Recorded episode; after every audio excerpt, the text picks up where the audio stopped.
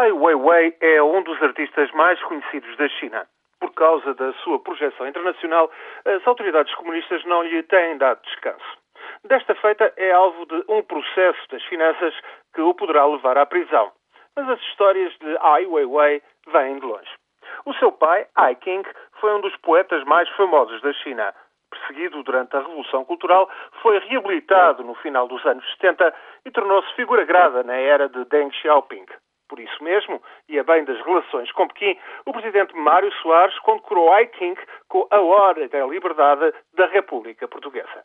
Quanto ao filho do poeta, Ai Weiwei, precisamente, ainda jovem, tinha vindo a ganhar nome nos círculos artísticos de vanguarda de Pequim já desde o final dos anos 70. O escultor e designer viveu a seguir durante mais de uma década em Nova York e depois de regressar à China, em 1993, afirmou-se como nome incontornável nas artes. Os problemas com as autoridades acentuaram-se, no entanto, com as críticas de Ai Weiwei a abusos políticos e à corrupção administrativa.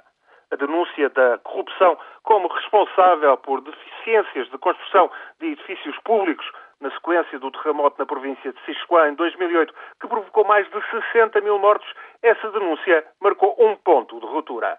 Ai Weiwei passou a ser alvo de devidas diligências oficiais. Foi proibido viajar para o estrangeiro. Viu um estúdio demolido em Xangai. Este ano foi preso em abril e esteve 81 dias detido. Este mês recebeu uma intimação das finanças. Tinha 15 dias para pagar 15 milhões de yuanes, qualquer coisa como 1 milhão e 700 mil euros, por causa de impostos atrasados e multas. E aqui a história de Ai Weiwei dá uma grande volta. Ai Weiwei declarou ser vítima de um ato de perseguição política e, ao tornar-se conhecido o seu caso, começaram a chover doações. O artista anunciou hoje ter recebido suficiente dinheiro de apoiantes para depositar como garantia metade da alegada dívida, de forma a poder vir a contestar a execução coerciva. Mas há necessariamente alguns problemas. Desde logo, a mobilização de círculos, sobretudo intelectuais, da República Popular da China em apoio à Ai Weiwei representa um desafio ostensivo ao governo comunista e terá, portanto, de ser punido. No imediato, a última palavra cabe às finanças de Pequim.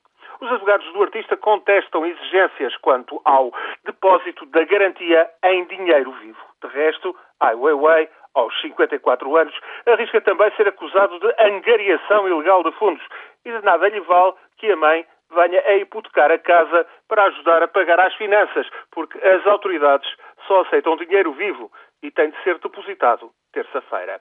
Se Ai Weiwei acabar preso por dívidas ao fisco, pelo menos sempre pode ir para a cadeia com a Ordem da Liberdade que Mário Soares otorgou ao seu pai. Pode ser que na cadeia aceitem a condecoração portuguesa como garantia, talvez para o artista comprar no exterior qualquer coisa que lhe faça falta.